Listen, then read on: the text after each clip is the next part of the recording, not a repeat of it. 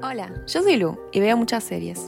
Y yo soy Juana y me gusta mucho mirar películas. Bienvenidos a otro episodio de Intereses Conectados, donde todas las semanas buscamos una conexión entre una serie y una película. En este episodio vamos a estar discutiendo una serie y una película sobre nada. Para este episodio elegí Patterson, película en la que seguimos por una semana la vida de Patterson, un conductor de colectivo que vive en la ciudad de Patterson, New Jersey, que es ex-marín y le gusta escribir poesía. ¿Vos, Luke, elegiste?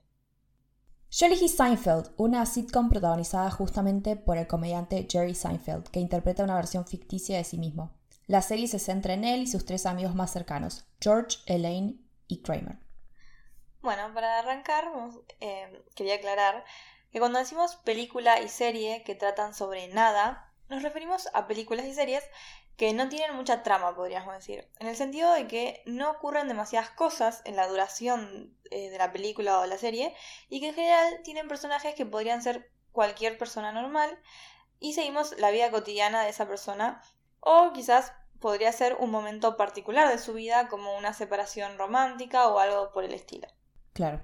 Yo creo que Patterson es la película más sobre nada que vi en mi vida entera Primero por lo obvio, que es que cumple con la descripción que acabo de dar. Se trata de la vida mundana de una persona común y corriente y pasan muy pocas cosas durante la película. Pero además, el personaje de Patterson no solo es una persona común y corriente, sino que además es un hombre muy callado y muy rutinario de por sí. Durante la película básicamente lo vemos a él observando el mundo que lo rodea, incluyendo todo lo que hace su novia, que es lo opuesto a él, y a través de sus ojos vemos pedacitos de las vidas de estas otras personas, ya sean eh, las personas que suben al colectivo, por ejemplo, gente que se encuentra en el bar al que frecuenta, o como dije, su novia. Y el pasatiempo de Patterson es la poesía, como dije, y es de todo este mundo cotidiano que lo rodea y que él observa, de donde él saca la inspiración para escribir sus poemas. Por eso también es tan observador. En Clarín eh, la definieron como una oda a la vida común. Creo que es exactamente eso. Pero además eh, la vida cotidiana con sus pequeños matices, no solamente la vida común. Porque, por ejemplo, al principio, en donde su novia le cuenta que soñó que tenían gemelos, y el resto del día Patterson se la pasa cruzándose con gemelos. Entonces es como poética, pero no en un sentido pretencioso, sino porque tiene este elemento de las interacciones humanas más sencillas de la cotidianidad y esas cosas raras que pueden pasar en la vida, pero pasan un poco desapercibidas porque es se va con el vaivén del día a día, digamos. Claro. Lo que también creo que es muy lindo de Patterson es ver la relación que tiene con su novia justamente y cómo a pesar de que son personas tan distintas encontraron un equilibrio en el que están juntos pero a la vez son como muy independientes y se apoyan mutuamente en sus intereses particulares. Bueno, em, en el caso de la serie creo que lo más llamativo de Seinfeld es que cuando uno piensa en tramas sobre nada, piensa más bien en películas independientes, ¿no? O del estilo de la que vos elegiste. Esta serie, en cambio, adaptó la idea de mostrar situaciones mundanas de la vida cotidiana, pero mostrándonos el lado cómico de esos momentos. Es más, muchos de los episodios están basados en experiencias de los guionistas de la vida real. Claro.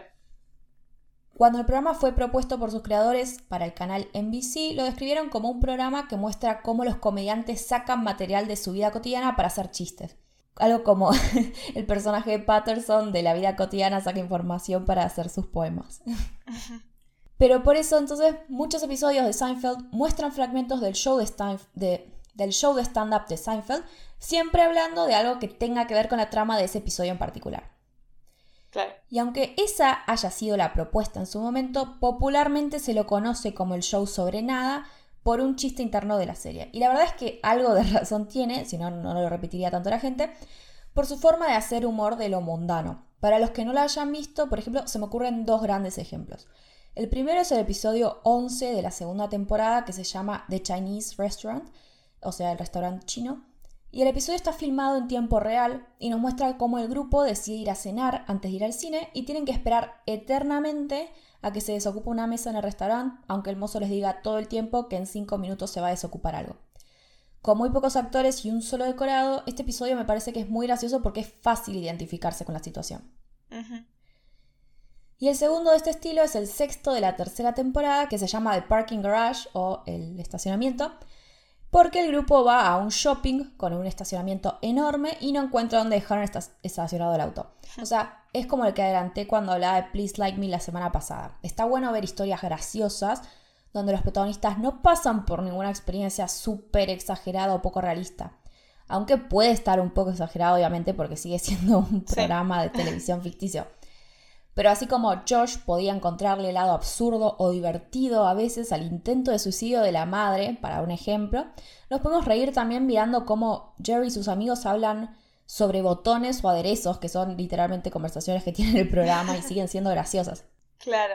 Bueno, creo que este género, particularmente eh, cuando no es comedia, como en el caso de la serie, no necesariamente le gusta a mucha gente, porque creo que muchos podrían considerarlo aburrido o lento, o sea, las películas aburridas o lentas. Claro. Y la verdad lo entiendo, o sea, a mí me gusta el género, pero tenés que estar del humor correcto para sentarte a ver por dos horas a una persona haciendo su vida cotidiana. claro. Como dijiste, este género se asocia, se asocia en general al cine independiente y creo que eso es porque el cine más hollywoodense, podemos decir, es como frenético, no sé, si me ocurre esa palabra, porque son historias en las que siempre está pasando algo constantemente, sobre todo si es de acción o algo estilo thriller, porque son películas que intentan llegar a la mayor cantidad de espectadores posibles y tienen que tenerlos a todos entretenidos de alguna forma u otra. Este tipo de películas, en cambio, no suele tener la masividad que puede tener algo como una película de Marvel, por ejemplo. Total. De todas formas, creo que principalmente tiene que ver con los intereses particulares de cada uno y me parece que lo que tienen este tipo de películas, que puede ser atractivo para algunas personas, es esto de la contemplación de la existencia del ser humano y sus matices y sus vaivenes. Lo pienso como que te tiene que parecer interesante pensar en la existencia en algún punto en sí misma y las conexiones humanas que sean tanto en situaciones de todos los días como situaciones que quizás no son tan cotidianas pero siguen siendo muy humanas. Por eso también creo que. Patterson en algún punto es un caso extremo de este género y hay otros niveles de qué tan de nada puede ser la película o la serie. claro. La película Another Year, por ejemplo, que es la favorita de mi mamá, nos presenta un año en la vida de un conjunto de personas y al ser un año entero te permite que la trama avance un poco más rápido o que haya más eventos durante el año. Pero tiene la misma esencia de Patterson al tener justamente como esencia la contemplación de la vida, básicamente. Claro. Pero para mí en esta categoría también entran películas como Marriage Story o en español Historia de un matrimonio, también protagonizada por Adam Driver, eh, donde seguimos a dos personas pero que están pasando por una situación particular en sus vidas, pero que es algo muy común y muy cercano para muchas personas, que es un divorcio. Y si bien no es ni de cerca tan lenta como Patterson, sigue siendo una historia que tiene como enfoque principal un análisis de personajes, básicamente de sus personalidades y sus interacciones y su relación en base a sus personalidades eh, y sus acciones, básicamente, que los llevaron a este lugar en el que se encuentran, que vemos en la película. Las películas de Noah Bambach, que es el director de, de Historia de un matrimonio, en general me parece que son muy así. Y personalmente es lo que a mí más me gusta porque, desde mi punto de vista por lo menos, tiene mucho de psicológico, pero también de social. Mm. Claro. Lo que creo que atrae también de este género es poder identificarse con estos personajes, ¿no? Es, por ahí es más fácil sentirte identificado con Patterson en cierta forma que con, no sé, Harry Potter, ¿no? Que no es tan real. Em, yo particularmente no soy una gran consumidora de este tipo de historias, pero en el caso de Seinfeld destaco que muchas veces las comedias dependen humorísticamente de situaciones poco realistas y a veces hasta demenciales. Hmm. Por ejemplo, en The Office. Muchos episodios o momentos graciosos que pasan entre Jimmy y Dwight pasan porque se hacen bromas muy elaboradas entre ellos, algo que dudo que sea común en las oficinas. Y, por ejemplo, también un tropo muy conocido en las comedias es personajes que terminan enredados en malentendidos que nunca pasarían en la vida real. Por ejemplo, cuando dos personajes fingen estar en pareja para que no sé, la familia no sepa que están solteros, o un montón de películas en las que la gente normal por alguna razón queda mezclada en algún problema con narcotraficantes, que es algo que se repite muchísimo en las comedias, es increíble. En cambio, el humor de Seinfeld es totalmente distinto porque depende de situaciones que casi cualquier persona puede comprender o experimentó alguna vez.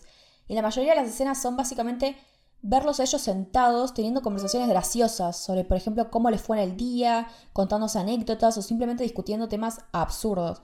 Y el remate tiene que ver más que nada con la forma en la que ellos reaccionan ante los eventos, que no, puede, no suele ser la misma forma en la que reaccionaríamos nosotros. Em, a veces pueden decir lo que pensamos en esos momentos, pero generalmente actúan de maneras que ninguna persona haría, porque obviamente son personajes, ¿no? Claro.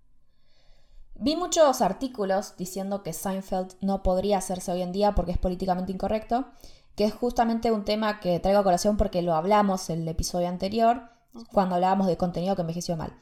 Y el creador sobre esto dijo que la gente seguro se ofendería con algunos de los episodios hoy en día, pero por eso el trabajo de un comediante es encontrar formas de seguir siendo gracioso cuando el contexto va cambiando. Y eso me parece genial que lo admita, ¿no? Porque mucha gente se niega. Pero igualmente yo creo que Seinfeld envejece bien por la forma en la que fue creada. Eh, este programa se destacó por romper con la fórmula tradicional de escribir una sitcom, porque los personajes, además de que no tengan una trama, que la historia sea sobre nada, ellos nunca pasan por momentos emotivos nunca aprenden de sus errores y nunca despiertan empatía. Los cuatro amigos principales son personas de unos 30 años que suelen comportarse con egoísmo y no se interesan demasiado por los demás. Nosotros como audiencia lo sabemos, pero el resto de los personajes también lo saben. Entonces, cualquier comentario ofensivo que salga de su boca no puede envejecer mal, porque justamente el chiste es que ellos están equivocados y todos lo saben y todos lo sabemos. Entonces, en mi opinión, pensar que no se podría hacer hoy en día es, no sé, no entender el punto de la serie y los personajes, ¿no? Que es justamente lo que hablamos en el, en el episodio 34, que hay gente que por ahí las sátiras no las interpreta como sátira, porque los personajes que están diciendo algo malo los interpretan como algo que están diciendo que está bien.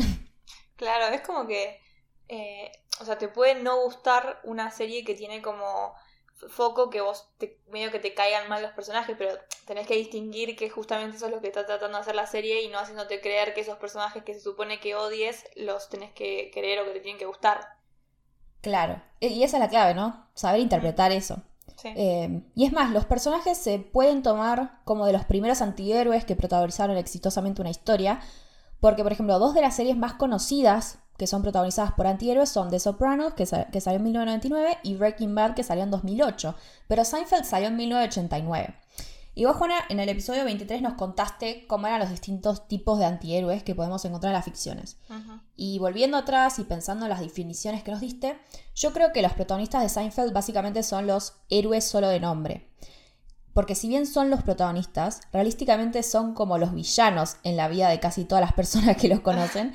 Y si la serie fuera sobre todos los otros personajes, ellos serían los antagonistas. Claro. Pero lo interesante de esto es que solemos pensar a los antihéroes también en situaciones más bien exageradas, ¿no? O alejadas de nuestra realidad.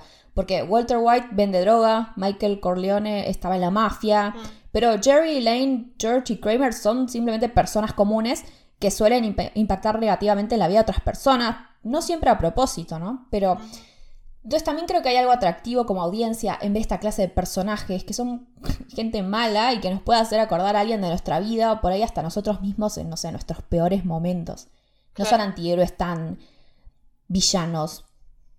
Claro, no son literalmente criminales. claro. Bueno, y un detalle no menor eh, es que los cuatro son blancos de clase media viviendo en Nueva York y por ende son bastante privilegiados. Y esto aumenta un poco la idea de, antihéroes en cierta forma porque muchos de sus prejuicios y sus acciones vienen justamente de esta burbuja en la que viven. Porque a diferencia de otras series, en Seinfeld aparece bastante gente no blanca y no heterosexual y son usualmente ellos los que juzgan a los protagonistas por ser malas personas. Son como nuestro compás moral en la serie, si se quiere. Claro. Ahora, si no vieron la serie, por ahí, por todo lo que estoy diciendo, los personajes parecen ser las peores personas del universo. Pero claramente para que un programa así funcione, la historia no puede ser así. Y rescatando un poco, no sé, la moral, si se quiere, de los cuatro amigos, podemos pensar en, por ejemplo, cómo se habla del aborto en el quinto episodio de la sexta temporada. Esto es en el pleno noventas. Que mm, entonces vemos que el personaje de Elaine, que es la, la única protagonista femenina, ella no es ni muy buena ni muy mala, pero sabemos que es inteligente y exitosa porque nos lo muestran todo el tiempo, y aunque ella suele estar más bien enfocada en sus necesidades más que en las del resto del universo, sí vemos que tiene ideales claros, por ejemplo, cuando habla del aborto. Em, Kramer, por otro lado, creo que es de los más buenos de los amigos, pero él tiene un problema que es que se rehúsa a seguir las reglas porque tiene su propio código moral. Entonces muchas veces lo vemos hacer cosas por sus amigos u otras personas sin dudarlo porque piensa que los va a ayudar, aunque no siempre sean decisiones acertadas. Jerry es más bien una persona neutral porque aunque contribuya bastante a los caos que suelen hacer sus amigos, generalmente se mantiene más bien al margen. Pero George es el personaje más interesante para mí, porque es literalmente el estereotipo del buen tipo del que ya tanto hablamos. O sea, George genuinamente piensa que las mujeres le deben su atención por tratarlas como un ser humano y no es una persona muy ambiciosa, pero cree que en realidad todo debería llegarle servido a su vida y se queja constantemente porque eso no pasa. Por eso todo el tiempo es como que cree que el mundo está en su contra y crea alter egos o elabora cualquier clase de mentira, no solo para ganarse la atención de las mujeres, sino también por ahí, no sé, conseguir un jefe o quedar mejor con un ex amigo. Pero lo mejor es que su comportamiento no es recompensado, sino que es la burla constante del resto de los personajes, incluidos sus amigos. Qué suerte, porque la verdad que suena muy desagradable. Sí, no. Pero entonces, si bien la serie es una historia sobre nada, los personajes no son personas completamente mundanas o corrientes por su forma actual. Entonces creo que funciona como comedia porque, como decías vos, es como que hay distintos niveles en que tan sobre nada es una historia y es como un punto medio porque busca entretener todo el tiempo, pero también nos muestran la vida simplemente de personas normales, entre comillas. Claro. Y bueno, retomando un poco lo que dije antes eh, del tema de que a alguien le pueda parecer lento, o algo como Patterson, por ejemplo, no me parece una sorpresa, ¿no? Que esto pase, porque vivimos en un mundo que exige aceleración, básicamente. De hecho, Adam Driver, el protagonista, hizo una entrevista en donde habló un poco de la película y dijo que él no era como el protagonista porque no se dedicaba a observar tanto las cosas. Y dijo, obviamente vivimos en una cultura que necesita mucha acción y actividad. Y contó cómo mientras él leía el guion, siempre estaba esperando que pasaran cosas que nunca pasaban. Entonces, coincido con Adam porque me parece que la cuestión cultural es re importante en cómo vemos nuestras vidas, en cómo creemos que deberían ser nuestras vidas y también las ambiciones que creemos que deberíamos tener. Sí, totalmente. Hay un sociólogo que se llama Hartmut Rosa que estudió el concepto justamente de aceleración en la modernidad y analiza las distintas dimensiones que tiene esta. Y para mí la aceleración del ritmo de vida es la dimensión más pertinente en este tema porque habla de cómo cada vez tenemos más experiencias y más rápido.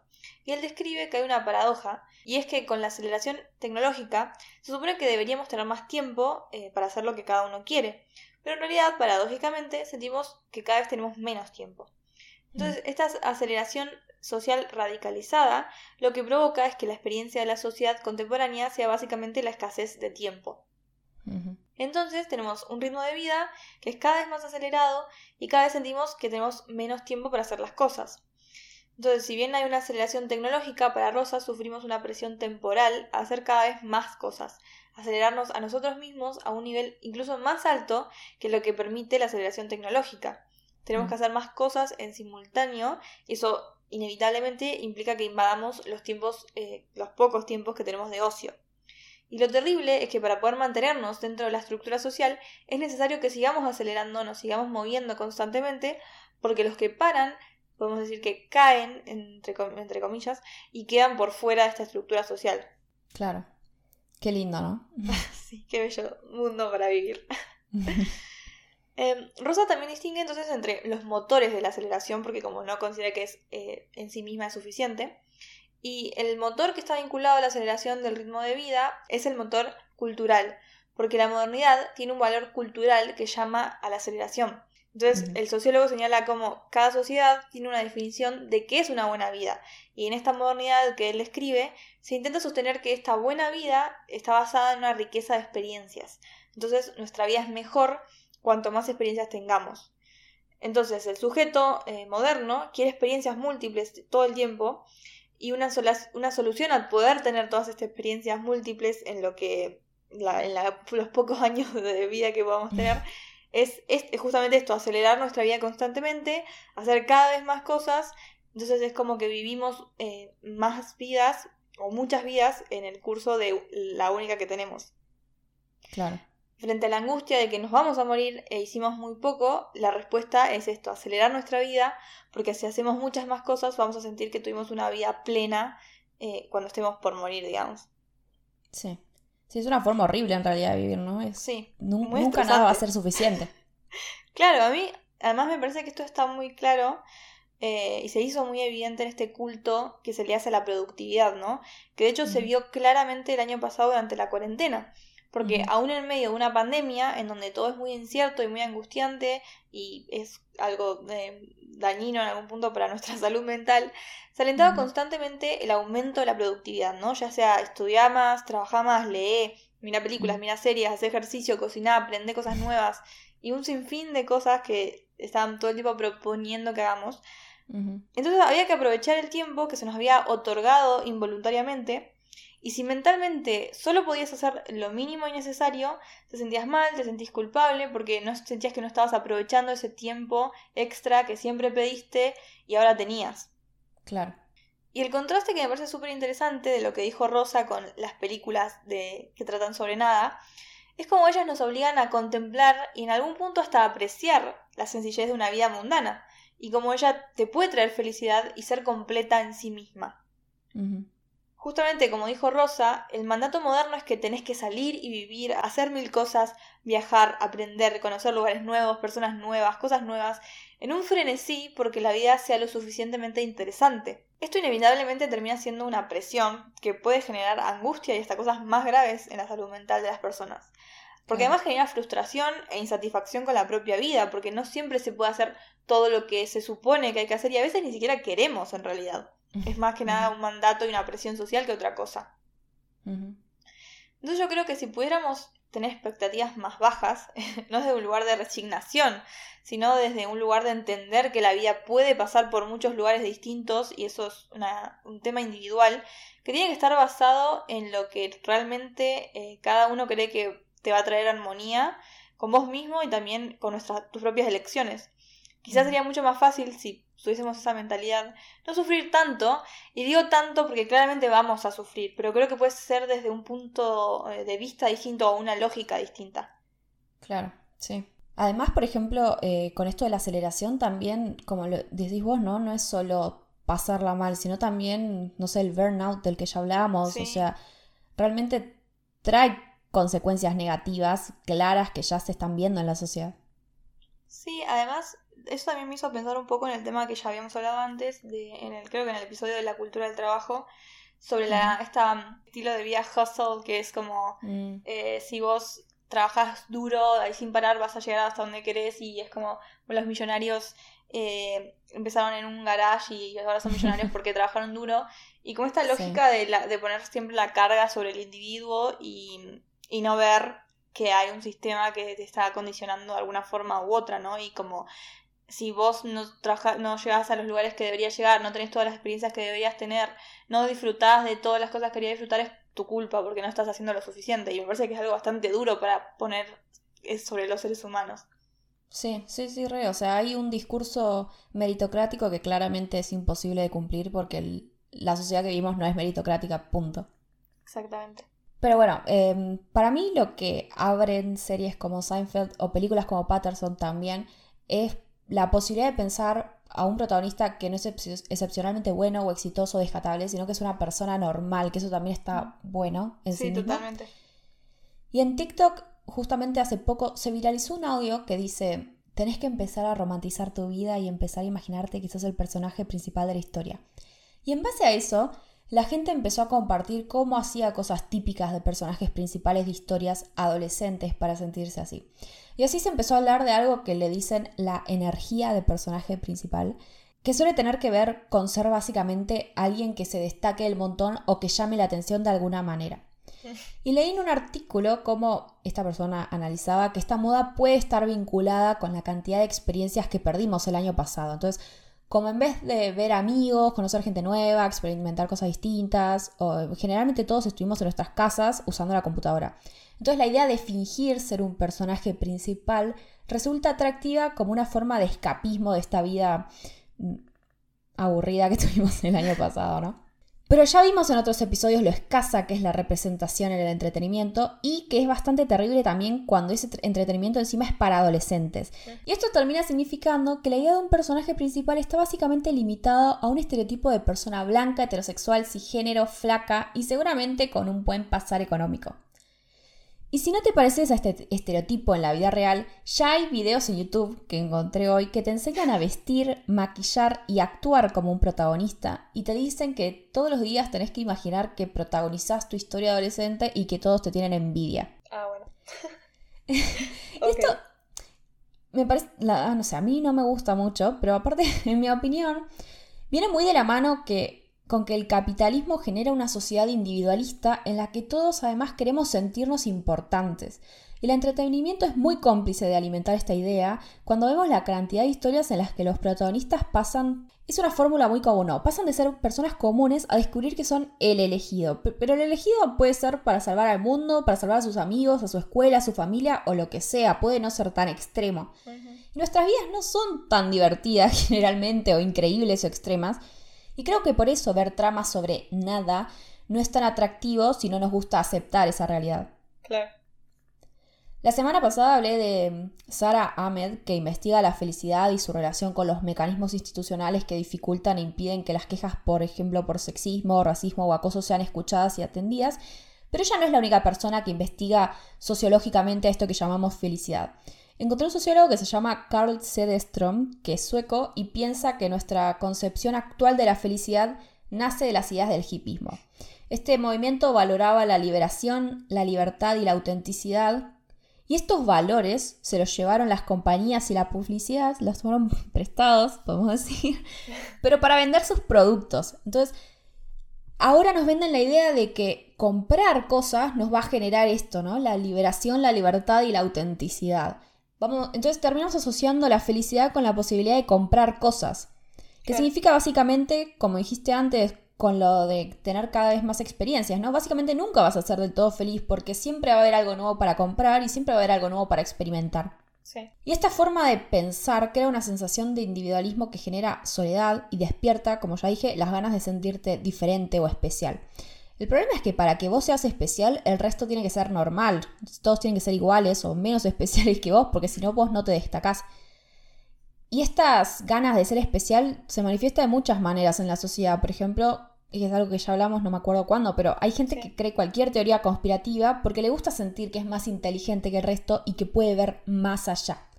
Y hay gente que se obsesiona con tener más plata que los demás, otros buscan fama y otras personas juegan a ser el personaje principal de una película adolescente. Bueno, esto que decís de buscar fama, justo hoy, hace un rato, vi un video sobre... Eh, era un video eh, X, pero que hablaba sobre el tema de cómo hace poco se hizo viral que supuestamente Kanye West estaba saliendo con Jeffree Star, que es un, un beauty guru, un, youtuber de, de belleza, y cómo había sido todo a partir de un TikTok de una chica que era claramente falso y que la chica solamente lo había hecho justamente para esto, ¿no? Para conseguir likes. Y, y el, el, video un poco hablaba sobre la cantidad de cosas que esta chica hacía para obtener todos esos likes y, y, como, que es parte de esto, ¿no? De esta necesidad de estar constantemente destacando y recibiendo atención de otros eh, de la forma que sea, a cualquier costo. Claro. Eso es lo raro, ¿no? Porque yo entiendo que quieras ser famoso por tu arte o lo que sea, pero ser famoso por ser famoso, aparte, si la gente te sigue solo porque dijiste una mentira o te, dieron muchos me gustas por decir esa, ese chisme falso, esa gente en realidad no está preocupada por qué va a ser lo siguiente que publiques, solo les interesó esto y van a seguir con su vida. Entonces me parece súper raro que busques tanto esa atención momentánea, no, no, es rarísimo, ¿no? Sí. Pero bueno, qué sé yo, es raro, pero tampoco es malo en sí mismo, o sea, no sé, no, no puede ser que sea malo, pero tampoco ayuda a dejar de pensar que tenemos que vivir de cierta forma para ser felices o ser especiales. Entonces creo que por eso también las historias sobre nada son importantes para que, como dijiste vos, podamos rescatar un poco los pequeños momentos de nuestras vidas y poder ver que que algo sea súper común no significa que sea malo, aburrido o no deseable. También como dijiste vos, ¿no? O sea, está bueno aceptar que la vida no es a veces ese frenesí de experiencias que vemos en la ficción. No resignándonos, sino aceptando que esto no es algo malo, sino que es simplemente parte de la vida. Sí. Y encima, no sé, para mí realísticamente también es mejor tener una vida tranquila como la del personaje de Patterson y, no sé, escribir poesía, vivir con tu novia y manejar un colectivo que la de alguien de vuelta como, no sé, Harry Potter o el Capitán América que se le murieron todos sus seres queridos y se la pasan sufriendo. O sea, no está tan mal tener una vida sobre nada. Es que no, para nada, porque además creo que esta es cuestión de querer destacar y ser especial. Es como algo que uno puede aceptar y ver como muy obvio y válido que te pase cuando sos adolescente y estás formando tu identidad y tratando de encontrar quién sos eh, y, que tengas la necesidad de, ver ser diferente a tus pares. Pero la realidad es que hay gente que lo lleva por el resto de su vida esa necesidad. Y, y de nuevo vuelvo a esto, porque genera, genera insatisfacción, no solamente porque eh, no vas a poder hacer todo, no vas a poder vivir 800.000 experiencias, no vas a poder comprar todo lo que haya para comprar, sino porque además eso capaz que no va con tus deseos más íntimos y más profundos. Eh, capaz que vos querés una vida como la de Patterson, pero no puedes ni contemplar la idea porque eso implicaría aceptar que sos igual que todo el mundo y que no sos un héroe y que no sos eh, maravilloso ni especial, que no tiene nada de malo, pero estamos tan eh, nos han hecho creer que es tan necesario eh, diferenciarse y ser individualizarte y destacar sobre el resto que no te permite eh, conectarte por ahí con lo que uno realmente quiere y desea para su vida y que además también te aísla del resto porque es como una competencia constante entre las personas que te rodean. Sí. El tema también es que es difícil mantener esta idea de querer destacar, qué sé yo, cuando, por ejemplo, volviendo a Gordy. Pero nosotros vivimos en un mundo en el que nos socializaron de cierta forma y es difícil que salgamos de este hábitus en el que nos criamos y nos movemos todo el tiempo. Por ejemplo, el libro de este sociólogo sueco, Carl Sederström, perdón, Carl por decir mal de apellido, pero él analiza cómo también la felicidad no fue siempre un objetivo en sí mismo para los seres humanos, que esta idea es algo bastante nuevo.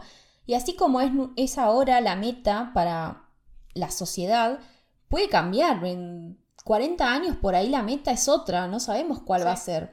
Entonces también estar tan empedernido en buscar una forma de felicidad que encima nos están vendiendo, es como, no sé, no es una meta propia nuestra, es algo que nos lo están vendiendo y encima nos está haciendo mal. Pero además también qué privilegiado, ¿no? Es poder eh, comprar lo que nos están vendiendo, ¿no? Porque que vos puedas decir, ay, sí, mm. hay que viajar y conocer lugares y abrir la mente, es porque vos tenés el privilegio de poder hacer, va, o el privilegio o la posibilidad que muchos no tienen de poder hacer todo eso, ¿no? Porque es muy fácil decirlo si puedes pagarte todos los vuelos que sean necesarios y todas las estadías que sean necesarias en todos los lugares que sean necesarios, mientras hay gente que su vida es una lucha día a día por poder sobrevivir, básicamente. Sí. Sí, es verdad. Bueno, y así con un montón de cosas, ¿no? Porque también... Eh, es un ejemplo nomás. Sí, sí, sí. bueno, ya para ir cerrando. Eh, a mí la película me gustó mucho. Me encanta Dan Driver, así que miraría cualquier cosa que él haga, básicamente. Eh, pero creo que es un papel que le quedaba muy bien. Y se las recomiendo solo si están dispuestos a verlo a Adam Driver manejar un colectivo, pasear a su perro y escribir poesía durante dos horas, básicamente. Bueno, eh, Seinfeld es sobre nada, pero no tanto. Eh, yo empecé a verla a fin del año pasado y la terminé hace un par de semanas. Realmente me parece una propuesta muy interesante y de las mejores comedias que vi. El final es medio polémico para algunas personas, pero para mí le hace mucha justicia a la fórmula cómica que inventaron. Y si tienen Amazon Prime, realmente les recomiendo que la vean.